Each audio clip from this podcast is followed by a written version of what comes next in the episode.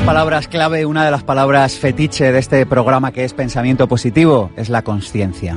Hoy les invitamos a que tomen conciencia sobre la forma en la que se comunican con los demás. Y para ello hemos pensado que un buen comienzo pasa por prestar atención no solo a las palabras, sino también a la comunicación no verbal, a cómo se mueve, a cómo gesticula, a la distancia que mantiene con otros seres humanos. La comunicación humana descansa no solo sobre las palabras habladas, como aparentemente podríamos pensar, sino sobre todo sobre la forma en la que las decimos. Es decir, reside más en el cómo que en el qué. Reside en la gesticulación, en la cercanía, en la lejanía, en cómo nos miramos los interlocutores. Y hoy le vamos a invitar a que tome conciencia de todo esto y por supuesto a que aprenda algunas claves para mejorar su vida, que es a lo que nos dedicamos aquí en Pensamiento Positivo. Mi nombre es Sergio Fernández y esto, ya lo saben, esto es mucho más que un programa de radio, esto es una manera de entender la vida, esto es una tribu, su nombre, Pensamiento Positivo. Pensamiento Positivo, el programa de ABC. Radio sobre desarrollo personal. Sergio Fernández. ¿Le ha pasado alguna vez que ha querido decir algo y ha resultado malinterpretado? ¿Le ha sucedido alguna vez que mientras escuchaba a una persona estaba pensando, sencillamente no me creo la película que me está contando? ¿Podemos interpretar por los gestos los sentimientos y las intenciones de los demás? Estas son algunas de las preguntas que nos formulamos hoy en Pensamiento Positivo. Nos vamos a preguntar cómo podemos aumentar nuestra capacidad de seducción, de persuasión, si es que tal cosa es posible. También nos vamos a preguntar qué señales emiten las personas dominantes y cómo identifican a las víctimas a las que pretenden dominar. Hoy en Pensamiento Positivo hablamos de comunicación no verbal y lo vamos a hacer de la mano de varias personas. Una de ellas ya es amiga de la tribu de Pensamiento Positivo, estuvo con nosotros en aquel programa en el que estuvimos hablando de objetivos, de cómo plantearse objetivos. Su nombre, Joaquina Fernández. Joaquina, buenos días y gracias por volver. Buenos días, Sergio. ¿Cómo estás? Muy bien, me encuentro muy bien. ¿Sí? ¿De qué nos vas a hablar hoy? ¿Nos vas a dar claves de comunicación no verbal? Hoy vamos a hablar de la comunicación no verbal y cómo nos permite ser conscientes de lo que el otro nos quiere decir sin palabras. Muy bien, pues ahora... Ya que hablabas de conciencia, pues la conciencia de las no palabras. Ahora vamos con ello en un ratito. Estamos también con José Hermida, autor de varios libros, el último de ellos, si no me equivoco, el de Confucio y la máquina de café. Así es. Y otro que se llama Hablar sin palabras. Eso es. Y en Hablar sin palabras hablas de comunicación no verbal. Sí, esencialmente de las relaciones de dominación y sumisión entre los seres humanos. ¿Cómo, es que te dio por escribir un libro sobre ese tema? ¿Qué, qué te motivó? Mm, lo que me motivó esencialmente era preguntarme por qué unos mandaban y otros se sometían. Y resulta que la clave está en la comunicación no verbal, más que en las palabras. Tiene su sentido porque fue la primera herramienta que utilizamos los seres humanos para podernos organizar. Si, mm, si os miráis las uñas ahora mismo, veréis que son nada en comparación a las de un gato. Un gato puede hacer mucho más daño que con esto. Tenemos unas uñas para hacer trabajos minuciosos, pequeños, de detalle, ¿eh? para hacer herramientas. Nuestra piel es la mitad de fina de la de un cordero cuando nace cualquiera de nosotros desnudo por un, pasando por una arboreda en invierno de, roble nos destroza completamente. Nosotros éramos unos seres, nuestros antepasados, unos seres eh, miserables y destinados a desaparecer hace un millón de años. Pero, pero, fuimos capaces de transmitir entre nosotros el futuro, lo que queríamos hacer. Y eso lo hicimos a través de, supongo que más tarde lo veremos, a través de una maravillosa herramienta que se llama comunicación no verbal y que fue nuestra primera herramienta de comunicación. Pues eh, volveremos sobre ello en un ratito. Y tenemos también a Natalia Gironela. Buenos días, gracias por venir hasta aquí. Buenos días, estoy encantada. Que experta en comunicación no verbal, eh, ¿alguna idea que quieras destacar para ti? ¿Qué es la comunicación no verbal? Pues para mí la comunicación no verbal es muchas cosas y sobre todo la capacidad de, ser interesante, de hacerte interesante a los demás. Creo que hoy en día es muy importante. Hay una frase de Voltaire que a mí me gusta mucho que dice que conviene ser más interesante que exacto porque la audiencia lo perdona todo menos el aburrimiento. Y yo creo que es verdad que pero es muy difícil hacerse interesante. Ahí es muy fácil ser poco interesante y muy difícil hacerse interesante. Y a veces hacerse interesante es incluso no verbalmente, desde la punta del pelo hasta, hasta los zapatos, hasta los pies. Pues si quieren hacerse interesantes, eh, permanezcan con nosotros en abc.radio, la una y diez minutos de la mañana. Pensamiento positivo. Tenemos un número de teléfono. Si quieren plantearle alguna pregunta a los invitados o si quieren simplemente comentarnos qué les parece el programa, sugerirnos nuevos temas, o charlar con nosotros el 900 106 106. Tenemos Facebook, el de pensamiento y el mío propio, el de Sergio Fernández. Tenemos un email, si nos quieren escribir, infopensamientopositivo arroba. Arrancamos este programa sobre comunicación no verbal junto con Joaquina Fernández ahora mismo. Pensamiento Positivo, el programa de ABC. Radio sobre desarrollo personal. Sergio Fernández.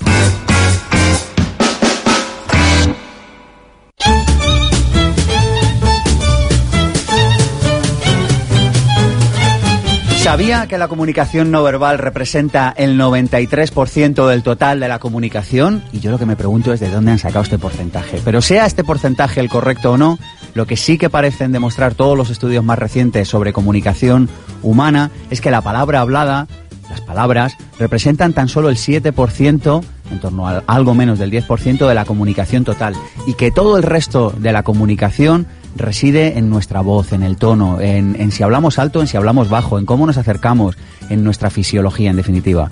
Hoy vamos a descubrir que lo que decimos importa menos de lo que pensamos y que lo importante es cómo decimos lo que queremos comunicar. Es decir, que es más importante cómo lo dices que lo que dices en sí mismo. Hemos llamado a Harold Zúñiga, autor de Hablar bien en público, y le hemos formulado varias preguntas. Le hemos dicho, Harold, dinos, ¿qué es la comunicación no verbal? Hombre, la comunicación no verbal para mí es el lenguaje más importante que existe. Es el lenguaje de los animales y en ese sentido, incluso cuando apareció el habla, que nos abrió otro mundo, no nos damos cuenta que el lenguaje más básico e importante de los animales es el no verbal. Hemos preguntado también, Harold, eh, explícanos para qué sirve, es decir, por qué alguien podría estar interesado en conocer un poquito más sobre comunicación no verbal. Hombre, la comunicación no verbal sirve para negociar. Y negociar significa conseguir lo que tú desees, ya sea quiero esto, o no me hagas daño, o quieres que seamos amigos, o tenemos relaciones sexuales, y ya puedes luego entrar en los miles de matices de negociar cualquier cosa. De acuerdo, Harold, nos has convencido, así que cuéntanos tres claves o danos por lo menos las claves básicas para mejorar nuestra comunicación no verbal. Pues para mejorar la comunicación no verbal habría tres o cuatro pautas interesantes, respetar el espacio de los demás, usar posturas abiertas, mirar a los ojos en un 60-70% en Occidente y utilizar la sonrisa si hay hueco y es auténtica. Y nuclearmente, mejorando la autoestima, inmediatamente se tiene repercusión. Y para acabar esta pequeña introducción, quiero recomendarles tres libros. El primero, un libro básico, un libro clave para entrar en este maravilloso mundo de la comunicación no verbal. Un libro de divulgación, un libro fácil, un libro que yo leí por primera vez cuando tenía como 13, 14 años. La comunicación no verbal, de Flora Davis. De verdad, es un pedazo de libro para introducirse a este tema. Otro, El lenguaje del cuerpo, de Alan Pease. Alan Pease, escrito y un tercer libro que no solo habla de comunicación no verbal, sino de comunicación en general, pero a mí me parece un libro excelente, divertidísimo, lúcido, acertado. Se llama Es real la realidad. El autor, Wazlavik. Es un poco difícil de pronunciar, pero con el título lo encontrarán seguro. Es real la realidad. Así que con estas recomendaciones arrancamos el tema de hoy. Comunicación no verbal. La entrevista, sección patrocinada por el Instituto de Desarrollo, tus compañeros de viaje en tu camino de cambio personal y profesional. Y estamos con Joaquina Fernández. Hoy no le hacemos perfil porque ya se lo hicimos cuando estuvo por aquí hace unos meses y arrancamos directamente la entrevista. Joaquina, mil gracias por volver, de verdad. Muchas gracias a ti, Sergio, por invitarme. Es un placer. Oye, cuéntanos, eh, háblanos de la importancia de la comunicación no verbal, porque quizá alguien nos esté escuchando y diga, ¿qué tema más raro tratan hoy en Pensamiento Positivo? ¿Por qué hablan de comunicación no verbal? ¿Por qué es importante prestarle atención no solo a las palabras, sino a cómo gesticulamos, cómo nos movemos, a la distancia que mantenemos? Antes Harold estaba hablando del espacio, las posturas, abrir los ojos y mirar directamente. Y yo creo que de lo que estaba hablando Harold en ese momento es del lenguaje. Creo que deberíamos de diferenciar un poco eh, lo que es lenguaje de lo que es comunicación. Creo que el lenguaje son signos que vamos haciendo y que en un momento dado se hacen hasta hábito para poder eh, manifestar una parte de nosotros eh, que en la relación con los demás influye, ¿no? Mientras que comunicación tiene muchísimo más que ver cómo tú has eh, formalizado y formado y construido tu forma de ampliar tu comunicación bien si te sientes libre o limitarla si te sientes de alguna manera bloqueado. Entonces, eh, en, dentro del estudio de la comunicación no verbal, lo que nosotros separamos muy profundamente es la comunicación como un estudio de la persona desde su etapa infantil en la evolución hasta el momento en el que está, luego el lenguaje no verbal que tiene que ver muchísimo con lo que está pasando en ese momento y, por otro lado, eh, otra parte es los microgestos, que tendríamos que hablar ya de gestos que están de alguna manera se utilizan principalmente para saber si la persona nos está diciendo la verdad o no nos está diciendo la verdad. Entonces, de lo que yo, de lo que a mí me gustaría hablar aquí en este programa es de comunicación no verbal. Es aquello que va más allá de si se está haciendo un gesto, sino que combinamos varios gestos para poder determinar si lo que nos está diciendo la persona, además de las palabras, lo, lo, hace coherente, lo suma o resta. Tú cuando hablas con una persona estás constantemente mirando cómo se mueve, qué hace, ¿No te interrumpe esto en, la comunicación con esa persona? Si estuviera mirando el lenguaje me sucedería eso, pero si estás mirando la comunicación, de alguna manera cuando viene la persona ya le haces como un primer filtro, perdonad por la palabra filtro, pero sería, bueno, esta primera me encuentro con la persona y la primera cosa que es interesante de analizar es, esta persona tiene una tendencia a ser práctica, su competencia más clara es la de ser práctica, donde va a necesitar que mi comunicación sea más concreta, mi comunicación sea más directa, o es una persona más emocional, que lo que va a necesitar es que yo emplee un poquito más de adorno para llegar, que las palabras sean más cálidas, empleas mejor la voz, o es una persona más intelectual que en realidad lo que quiere hacer es compartir ideas y lo que prima es la idea, ¿no? Eso, en realidad, eh, cuando lo estudias es lo primero que te interesa. También medir la eficiencia y la eficacia que tiene una persona, entendiendo que eficiencia está a la disposición del mínimo tiempo, mínimos recursos, máximo resultado, y la eficacia es más a disfrutar del tiempo de estar juntos, ¿no? Entonces eso sería lo primero que yo miraría. Me interesaría mucho menos el estar analizando con alguien con quien estoy si su lenguaje no verbal me está informando de cuán eh, real es lo que está viviendo o no. ¿Y tú, realmente haces este análisis cada vez que tengo... O sea, esta mañana cuando nos hemos encontrado en la radio, ¿tú realmente haces este análisis? yo creo que cuando coges un hábito, el, no es que hagas un análisis, es que no puedes olvidar que te llamas de una manera como no puede olvidar un abogado si se le plantea una situación de derecho o de ley o de justicia, no va a olvidar que es un abogado independientemente de que no esté ejerciendo, ¿no? Si tú le dices a un abogado, me estoy separando, pues inmediatamente van a salir en sí las leyes que van a acompañar. un experto o una persona que estudia comunicación no verbal, lo que le sucede es que ya adquiere hábitos de comunicación principalmente en sí misma, ¿no? Para poder ser mucho más auténtico. ¿Qué ganaría una persona eh, que nos esté escuchando ahora mismo y diga, yo voy a estar más pendiente de mirar la comunicación no verbal de los seres humanos que me rodean? Eh, y que no se ha leído todos estos libros que hemos recomendado, ni sabe nada de este tema.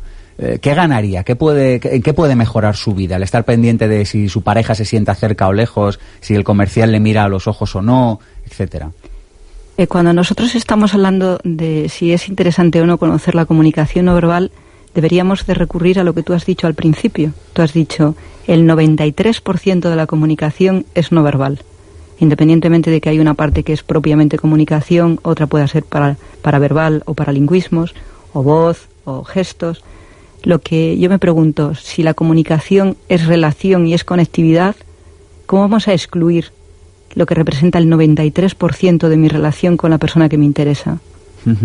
Creo que la comunicación verbal debería de estar en los colegios, deberían de conocerla los profesores y deberíamos de conocerlas todos principalmente para poder eliminar muchísimos conflictos.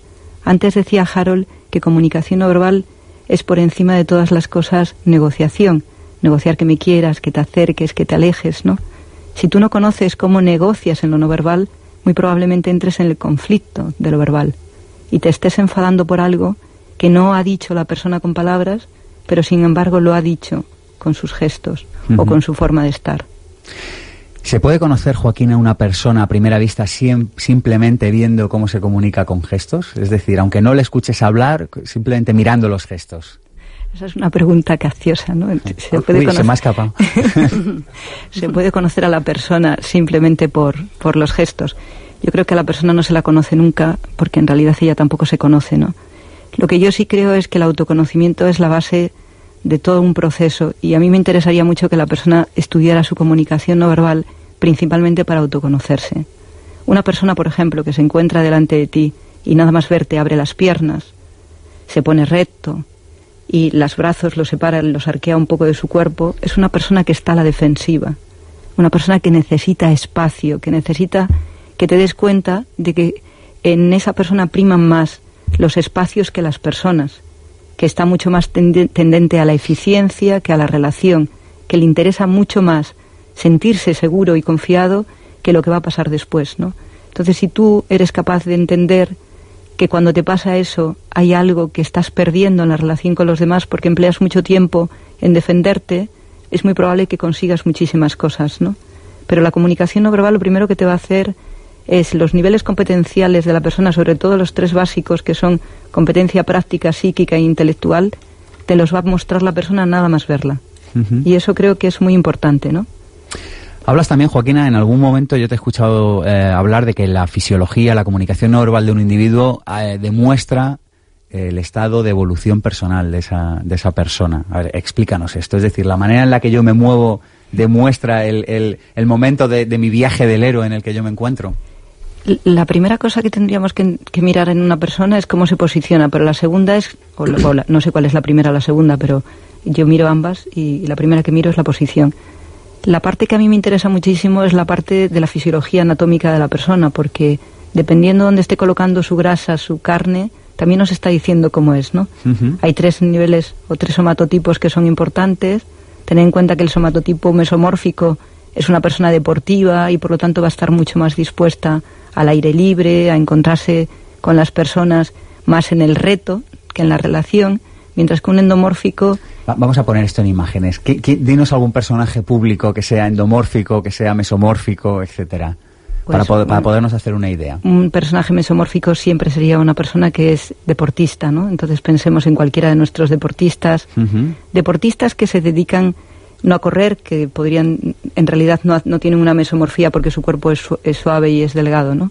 Pero, por ejemplo, eh, yo he analizado la mesomorfía de Gallardón, que me, me, parece muy interesante. Tiene un cuerpo mesomórfico, sobre todo lo tenía antes, ¿no?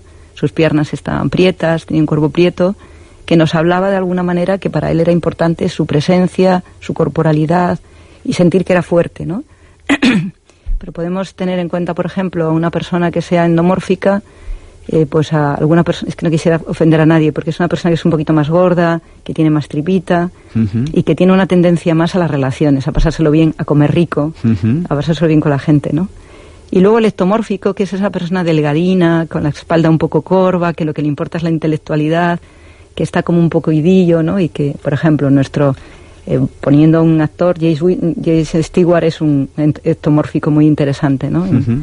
Hay películas que se le puede ver, ¿no? Muy bien. Eh, ¿Cómo podemos utilizar la comunicación no verbal para que nos hagan caso?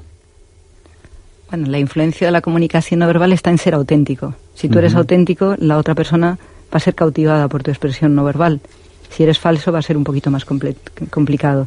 Sin embargo, en el lenguaje, en el lenguaje sí podemos hacer la influencia y es aprender, aprender cosas para influir, ¿no? Que yo creo uh -huh. que eso es importante. Y bueno, yo creo que luego nuestro amigo Hermida te va a enseñar cómo influir y seguramente también te lo va a enseñar Gironella.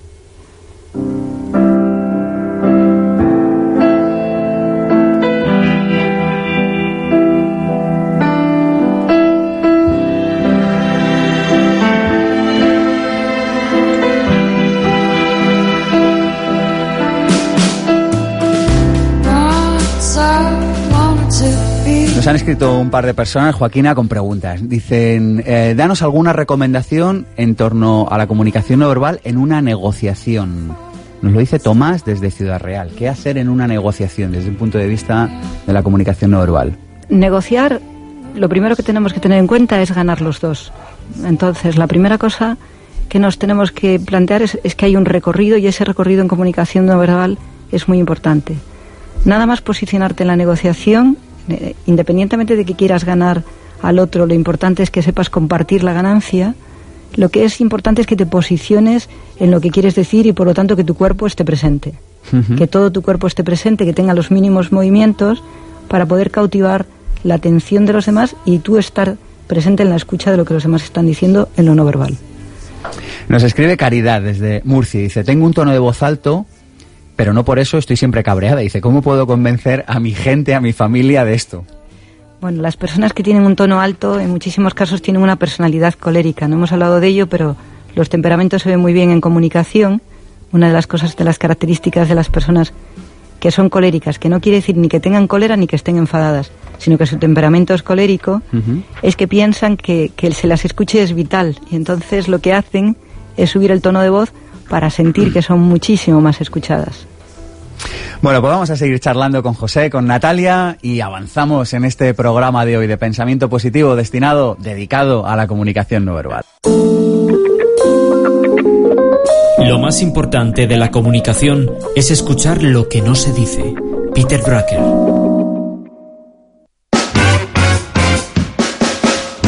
Próximo sábado, en Pensamiento Positivo, hablaremos del miedo y de las claves para superarlo, junto a José Manuel Chapado y Pilar Jericó. Puedes escucharnos en directo cada sábado de 1 a 2 de la tarde, posteriormente en abc.es barra radio, en pensamientopositivo.org o en nuestro canal de YouTube. Pensamiento Positivo con Sergio Fernández.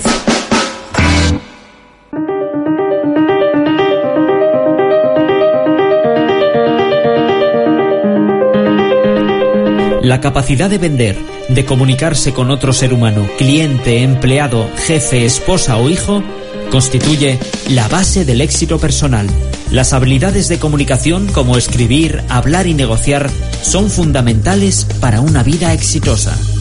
Robert Kiyosaki ¿Te gustaría emprender pero no sabes a qué dedicarte o por dónde empezar? ¿Te gustaría dedicarte a la profesión que amas y generar extraordinarios ingresos por ello? Existen soluciones para tus problemas laborales. Apúntate al seminario intensivo Vivir sin jefe y las conocerás. Aprenderás a conseguir tus objetivos y saldrás con herramientas que funcionan. Superarás las limitaciones que han frenado tu vida y conseguirás resultados. Seminario Vivir sin jefe, impartido por Sergio Fernández, Madrid, 19 19 y 20 de mayo. Más información en pensamientopositivo.org.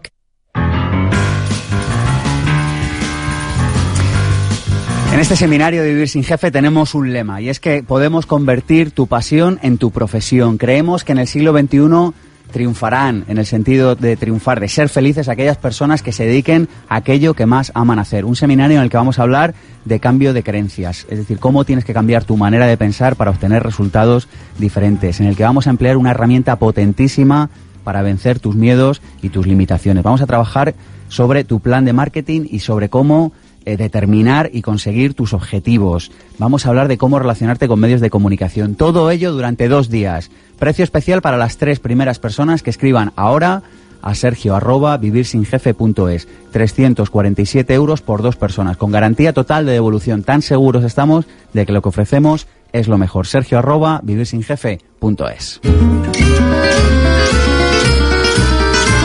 La Tertulia, sección patrocinada por Increscendo, tu escuela de oratoria, coaching y programación neurolingüística.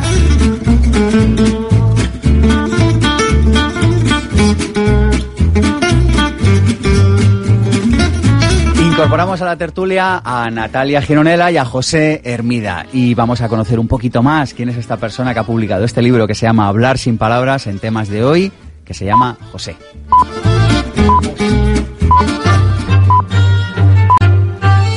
José Hermida, que siempre fue un alma inquieta, realiza hoy en día una labor absolutamente vocacional, afín a la realización personal y el aprendizaje.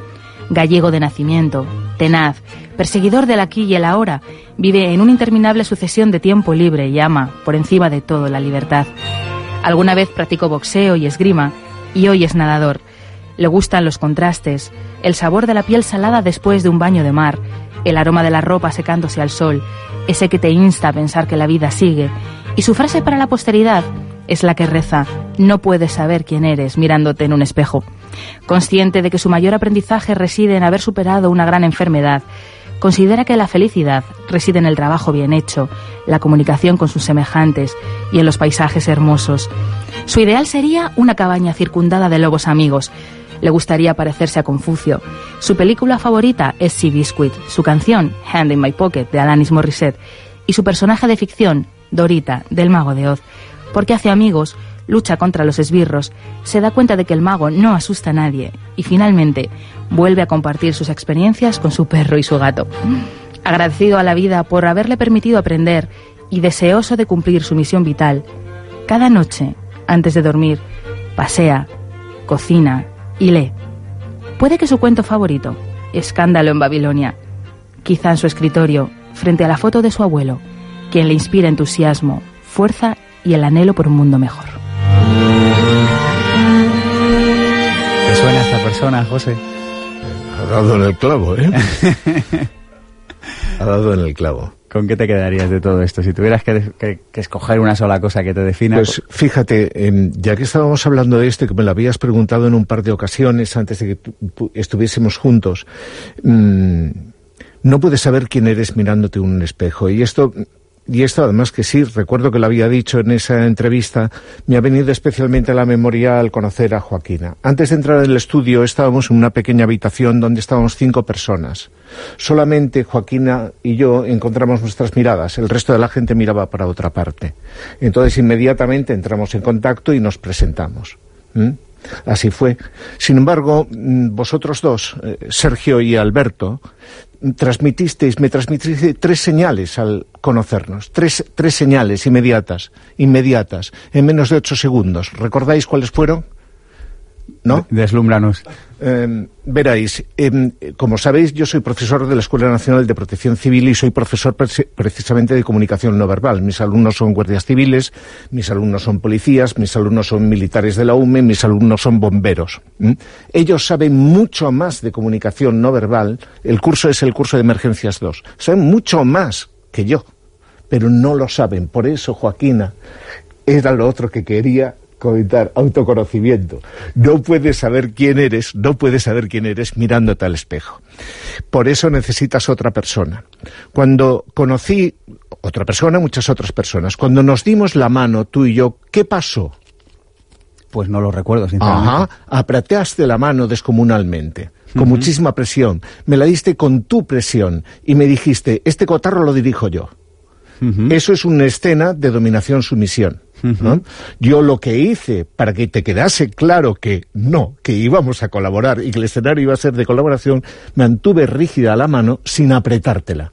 Es decir, respeté tu intensidad. La forma correcta que en la que tenéis que apretar la mano es la de la otra persona, no la vuestra. Ajá. Sin embargo, Alberto hizo otra cosa muy curiosa.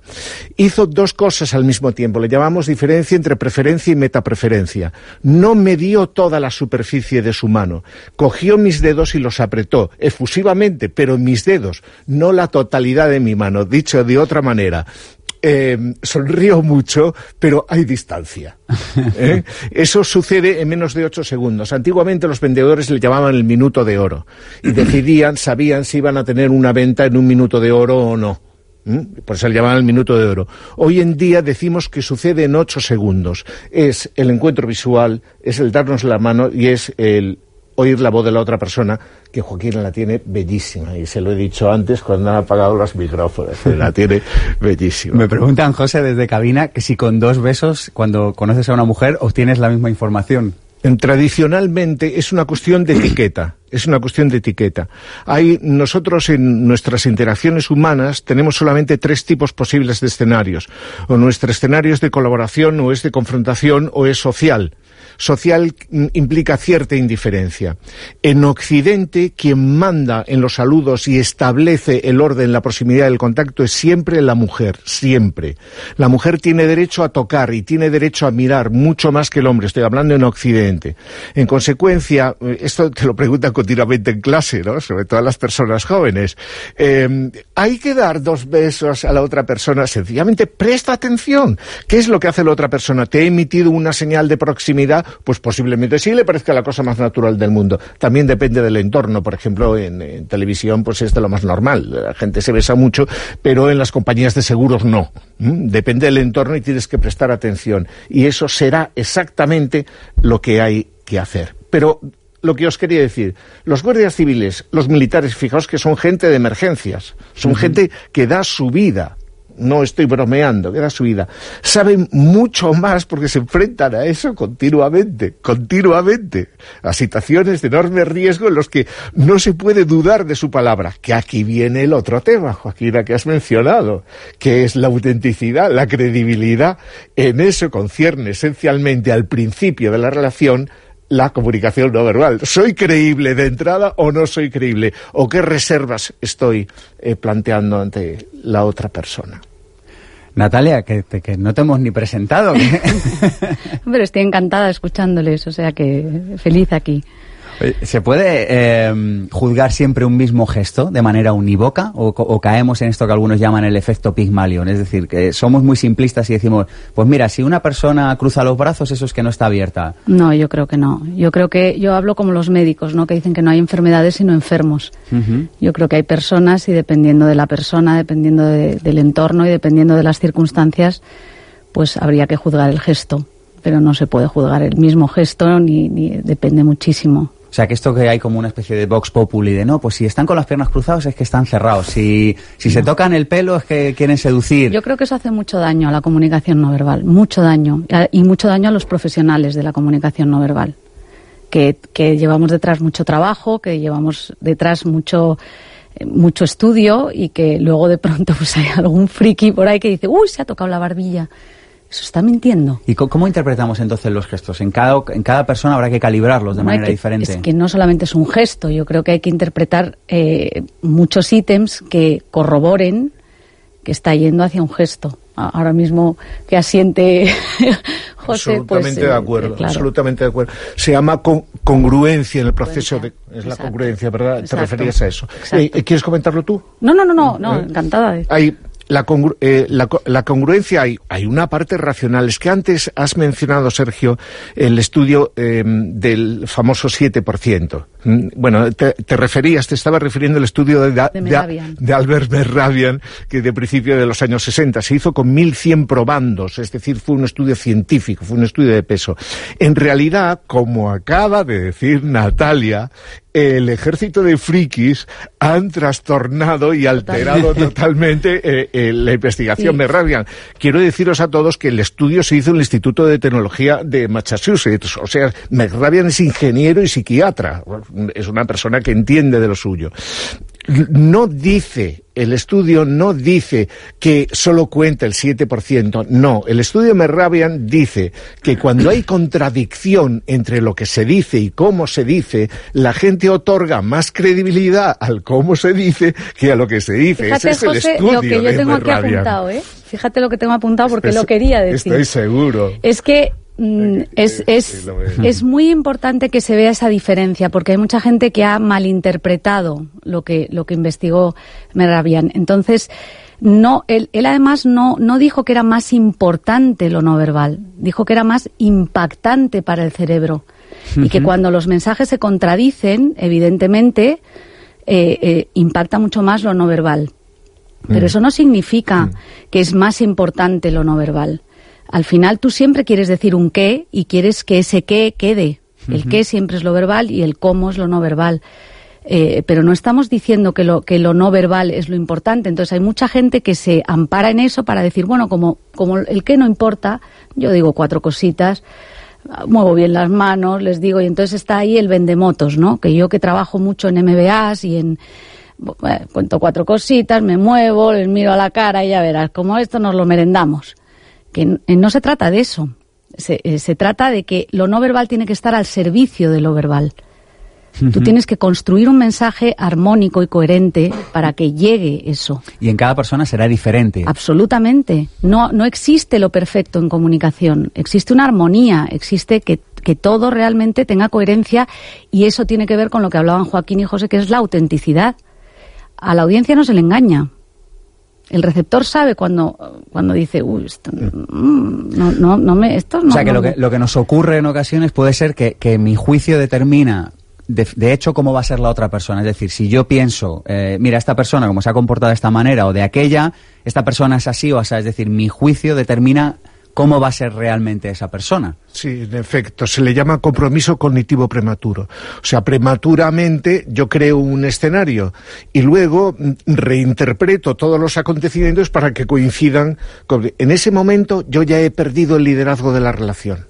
en, ese momento. Fijaos, hay un, hay un eh, son dos ancianos fantásticos, son dos ex policías que entre los dos crearon un un concepto que se llama judo verbal y que em, em, miles de frikis lo utilizan en cursos, pero bueno, es George Thompson y, y, su colega. Son ancianos, son gente de casi 90 años, ¿no? Y son los que entrenan al personal de seguridad del metro de Nueva York, ¿no? Y dicen cosas como estas. ahora vamos a ver auténtico pensamiento americano en estado puro. Le dice, cuando un viajero tiene algún tipo de problema, eh, eh, ha tenido, le han robado la cartera, ha resbalado en suciedad, lo, que sea. Observará que cuando viene usted para decírselo, no le mira, porque el problema está en otra parte. Entonces esa persona está mirando hacia otros sitios, pero como está excitado, eh, Alberto, ¿te acuerdas de que cuando llegaste al estudio te dijeron que bajases la voz? Porque estabas excitado estaba emitiendo también otra señal. Entonces dice Thompson, como está excitado, hablará muy alto. Entonces usted eh, ve que está llamando la atención del resto de los viajeros. Entonces usted le dirá que baje la voz. En ese momento, esa persona le mirará a usted, porque ahora el problema es usted. ¿Mm? Y sigue la secuencia, la, eh, lo voy a cortar. Dice, si finalmente le explica las posiciones corporales que va a tomar el otro, es autodidacta. Eh, Thompson estuvo 40 años en la calle con una porra, o sea, ha visto a mucha gente. Dice, y finalmente, si esa persona se acerca a usted y usted la toca, en ese momento usted está despedido porque usted no se dio cuenta de que esto era un proceso, no pensó en las emociones de la otra persona, no interpretó, su ego echó a perder la relación que estaba teniendo y en consecuencia perdió el liderazgo y no lo queremos en esta compañía, váyase por ahí a pasar hambre. Oye, hemos hablado antes de la comunicación no verbal y de la autoestima. Y yo os quería preguntar, ¿cómo podemos cambiar la comunicación no verbal para mejorar nuestra autoestima? Si es que tal cosa puede suceder. Es decir, cambiando la manera en la que me muevo, en la que gesticulo, el tono de voz, quizá puedo mejorar mi autoestima. ¿Esto, esto, esto es real? Eh, bueno, me gustaría contestar yo. Sí, sí, claro que sí, Joaquina. Estupendo. Yo pienso que la autoestima tiene tres conceptos que en comunicación verbal están muy diferenciados. El primer concepto es la voluntad. La persona tiene autoestima cuando puede ejercer su voluntad. El segundo concepto es cuando tiene la capacidad de adaptación a la situación. Y el tercer concepto, que a mí me parece súper importante, es el concepto de realidad. Y ese concepto de realidad solo se puede producir cuando la persona es capaz de hablar de aquello que entiende. Cuando tú te conoces corporalmente y cuando sabes qué te está produciendo la baja autoestima, que te la puede producir el miedo, la tensión o, la el bloqueo y la huida, ¿no? que se produce como respuesta a ese miedo y a esa tensión. Si tú quieres ganar en autoestima o lo que te interesa es eh, encontrar herramientas de lo no verbal para ganar autoestima, la primera cosa que tienes que tener en cuenta es que tú generas confianza por tu cuerpo, que es lo primero que ven todas las personas. Y tenemos tres cuerpos importantes, el cuerpo físico, el cuerpo del movimiento, que sería el emotivo, y el cuerpo cognitivo, que es cómo miras a la persona y cómo la entiendes. Si quieres ganar confianza, la primera cosa que te tienes que plantear es que tu cuerpo sea un eje, tenga una estatua que a ti te, te permita moverte con absoluta libertad. Decía antes que me encanta como José está ahí todo dispuesto a esta batalla de la comunicación no verbal tan apasionada, ¿no? Él decía que le interesa muchísimo cómo se relacionan las personas entre el sometimiento y la dirección, entre la autoridad y el sometimiento. Y en autoestima lo principal es tener autoridad, porque si te, te sometes en el cuerpo, ¿no? Datos importantes. ¿Cómo pones los pies en el suelo? Si los pones firmes y a las 12, mirando los dos pies hacia adelante, darás muchísima más confianza que si los pones abiertos o están temblando en el suelo. ¿Cómo colocas tu cintura? Si tú separas muchísimo las piernas, van a pensar que te estás defendiendo, lo cual quiere decir que te genera cierta desconfianza, la persona está fuera. Pero si tus caderas tienen una armonía que no se abren más allá de un eje central que permite ver que tu movimiento va a ser armónico, vas a generar muchísima confianza. Otra parte importante de la confianza y de la autoestima es cómo tienes tus hombros, ¿no? Unos hombros cerrados y unos hombros que están caídos hacia adelante, habla que la persona está sometida por todos los procesos de su vida, por sus miedos, por los problemas emocionales, etcétera, ¿no? Entonces es muy importante que la persona trabaje a través o bien del chikung o de un trabajo que pueda ser de pilates o cualquier técnica de ergonomía, que trabaje que su cuerpo esté totalmente situado y que tenga un eje central donde se note que el giro va a ser armónico y nada le vence, no le vence lo de adelante y no le vence lo de atrás, ¿no? En comunicación no verbal valoramos muchísimo los ejes. Si la persona está poniendo su eje de la cabeza totalmente hacia la derecha, nos estará diciendo que quiere someter a los demás, lo cual quiere decir que hay algo dentro de sí que no maneja. Y si lo pone a la izquierda, quiere decir que está complaciente y en algunos casos puede estar sometido, ¿no? Si la persona tiene un eje central, cuando quiere expresarse hacia los demás, les mira directamente y su cabeza la mantiene erguida, no hacia arriba ni hacia abajo, sino en un eje central, esa persona va a generar confianza y sobre todo va a generar un proceso de adaptación a estar muchísimo mejor. La autoestima está muy unida a la adaptación al espacio. Entonces la persona tiene que tener muchísimo cuidado de no ser rápida o de no invadir los espacios hasta que no los conoce, porque nuestra parte animal, que es la parte de la confianza, necesita tomar conciencia del lugar. Tú has sido maravilloso, eh, Sergio, y te felicito porque nos has traído un poquito antes de empezar, y entonces ha sido muy fácil adecuarnos a este espacio, a este sitio, Alberto nos ha saludado con mucho cariño, nos habéis acogido, las personas que están allí fuera se han reído con nosotros. Entonces hemos podido los tres estar en este espacio y acogernos y nos ha sido muchísimo más fácil tener confianza a la hora de enfrentarnos a unos cascos, a una cámara, a un, a un micrófono tan gordo y tan grande que nos tiene aquí, que casi, como yo soy chiquitita, casi no nos podemos mover, ¿no? Tu voz, que nos acoge, que nos habla, que nos dice que, que te interesa lo que vamos a decir. Todo eso genera autoestima. Entonces, si la persona cuida su voz, Decía antes José que cuando llegó el que nos encontráramos con la mirada y le dio confianza y le posicionó en un encuentro y, lógicamente las personas que conocemos un poco de, de, comunicación no verbal nos planteamos el reto de conectar cuando llegamos a otra persona que sabemos que también nos va a entender con la mirada y con la forma, ¿no? Entonces, eso serían para mí. También nos relacionamos, también nos relacionamos con los objetos y con los espacios.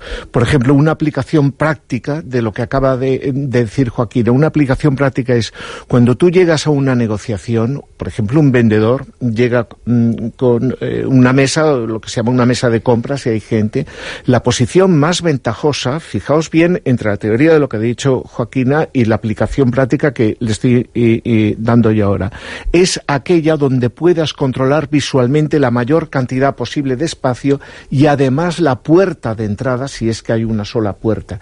Y en el caso de que haya más de una puerta donde puedas ver las demás. Esto es algo tan sencillo como que mientras yo me estoy dirigiendo a vosotros, si tuviese una puerta detrás y ahora oyese algo detrás, hay una parte del espacio que yo no conozco y hay alguien que no sé qué ha sido Ha sido muy interesante porque cuando hemos entrado nosotros todos nos íbamos para allá. Correcto. Y nos han puesto en este lado.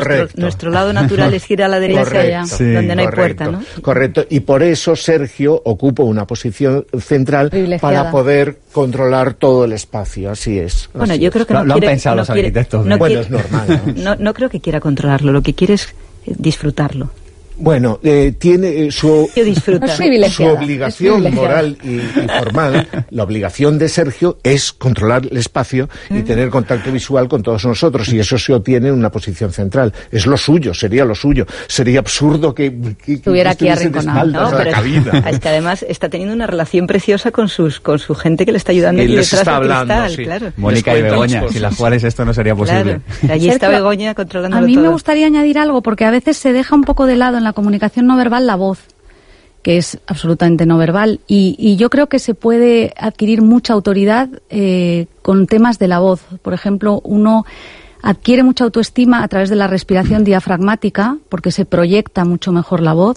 Y la proyección de la voz es cómo yo abarco el espacio con mi voz, que no es gritar, es proyectar y que salga tu voz del estómago. Y yo creo que eso, que es un trabajo que yo hago con mis alumnos, es interesantísimo. Y otro tema que me parece interesantísimo, por ejemplo, es la vocalización. Yo enseño a mis alumnos, por ejemplo, a consonantear, a que el sonido salga marcando las consonantes, que den empuje en las consonantes, no en las vocales, porque el sonido, cuando tú dices, por ejemplo, en una negociación, esto va a ser el 33% del beneficio, no es lo mismo que decir el 33% del beneficio. Una persona que dice el 33% tiene más autoridad. Y cuando tú eh, el sonido, con la voz sale mucha energía y yo creo que a la voz hay que darle mucho, mucha importancia y a veces se deja un poquito de lado.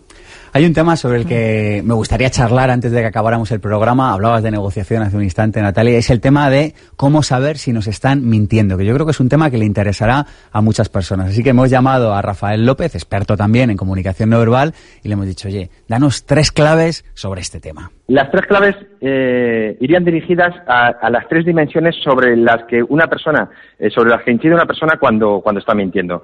Eh, la primera sería cognitiva, es decir, lo que pensamos. Cuando mentimos necesitamos pensar más y entonces necesitamos tiempo para pensar. Para pensar. ¿Esto qué va a hacer? Pues va a hacer que repitamos la pregunta que nos han hecho, que mm, titubeemos, es decir, estamos buscando un pequeño espacio para conseguir pensar, porque tenemos que encajar que lo que estamos, estamos, diciendo no se contradiga con lo que hemos dicho anteriormente, que la secuencia temporal sea lógica, es decir, tenemos que encajar un montón de piezas que nos suponen un mayor esfuerzo mental que si estamos diciendo la verdad, que lo único que tenemos que hacer es contar lo que nos, lo que nos acordamos.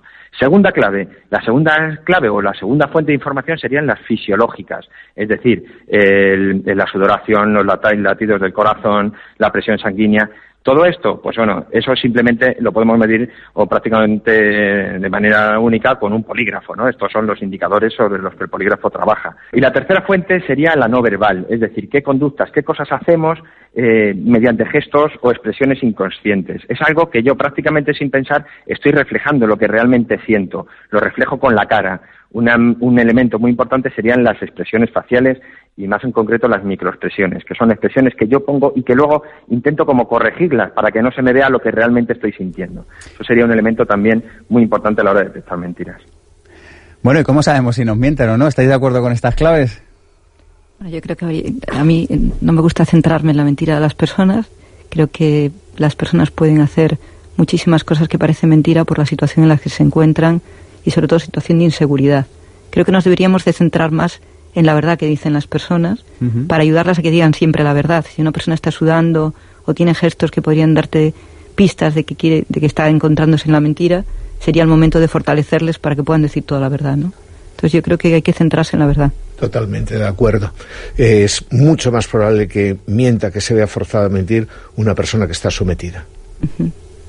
Y para mí es un concepto eh, filosófico, ¿no? Casi, vamos, es un concepto filosófico. Entonces, es, me, parece muy arriesgado, muy, muy, muy arriesgado. Creo que para que yo alguna vez dijera está mintiendo de verdad, creo que, que jamás voy a meter, me parece que estaría con un gin tonic de más. no sé, muy arriesgado. Muy bien. Bueno, pues hasta aquí hemos llegado en esta tertulia. Yo antes de acabar me gustaría pediros eh, una idea. Si tuvierais que regalarle una idea a alguien sobre el tema de comunicación no verbal, ¿qué idea sería? ¿Qué recomendación? ¿Qué libro? ¿Qué película? ¿Qué frase? ¿Qué cita? No sé, lo que sea. Una idea, un regalo que le queréis hacer a nuestra audiencia. Yo tengo un libro que a mí me gusta muchísimo, sobre todo porque es un libro muy llevadero para personas que no son muy técnicas, que es un libro de Roger Ailes, que es un productor de, de la Fox, que se llama Tú eres el mensaje y que habla de forma muy ligera de, pues de, este tema que es muy fácil de leer, da truquillos y luego si hay una persona que me encanta como comunicador es el juez Emilio Calatayud, creo que merece la pena ver cualquiera de sus vídeos, creo que es un comunicador nato. Iremos a, YouTube para volver a verlo. Estupendo. José. Mi libro Hablar sin palabras es magnífico y es el mejor que he leído sobre el tema. Yo me he quedado con el mensaje de escribir un libro sobre comunicación no verbal, sobre todo para quitar algunas incógnitas sobre las diferencias entre lenguaje y comunicación. Me lo llevo como deberes. Muy bien. Muchas gracias. Pues hasta otra ocasión, Natalia, José, Joaquina, muchas gracias por venir gracias a ti. Gracias a ti, Sergio. Gracias a ti, Alberto. Gracias, Mónica. Gracias, Beatriz. Begoña, perdón. y todo el equipo que de pensamiento positivo que está aquí. A todos. Observa, escucha calla, juzga poco y pregunta mucho. ¿Te gustaría emprender pero no sabes a qué dedicarte o por dónde empezar? ¿Te gustaría dedicarte a la profesión que amas y generar extraordinarios ingresos por ello? Existen soluciones para tus problemas laborales. Apúntate al seminario intensivo Vivir sin jefe y las conocerás. Aprenderás a conseguir tus objetivos y saldrás con herramientas que funcionan. Superarás las limitaciones que han frenado tu vida y conseguirás resultados. Seminario Vivir sin jefe, impartido por Sergio Fernández, Madrid, 19 19 y 20 de mayo. Más información en pensamientopositivo.org. El que sabe pensar, pero no sabe cómo expresar lo que piensa, está en el mismo nivel que el que no sabe pensar. ¿Te imaginas ganar 10.000 euros en un solo día ayudando a otros y caminar por brasas sin quemarte? ¿Quieres vivir y enseñar lo imposible? Muchos lo han hecho. Y ahora es tu oportunidad. Hazte instructor profesional de Firewalking. Los maestros de Tony Robbins y Hard Gicker vienen a Madrid a certificarte en mayo. Apúntate ya. Plazas limitadas. www.firewalkingspain.com o en el teléfono 91 659 4312.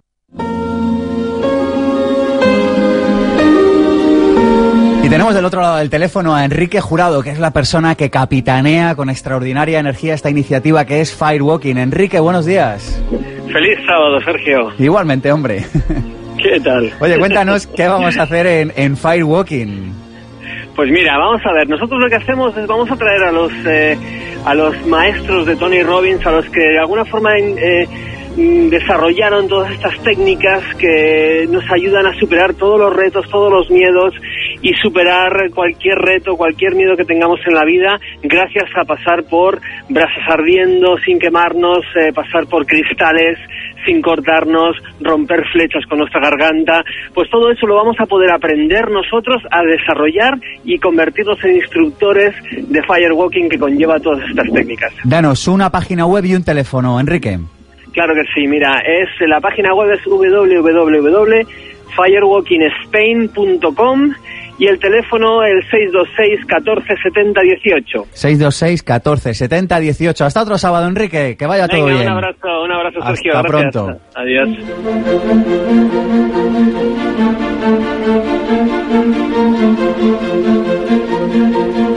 Pensamiento positivo. El cierre. Y hasta aquí ha llegado nuestro programa de hoy sobre comunicación no verbal. Hemos aprendido que cuando hay contradicción entre el qué y el cómo, los seres humanos le otorgamos más credibilidad al cómo. También que cambiando nuestra comunicación no verbal podemos mejorar nuestra autoestima. Hemos visto algunas claves para saber si nos mienten, aunque luego nuestros contertulios no han estado muy de acuerdo.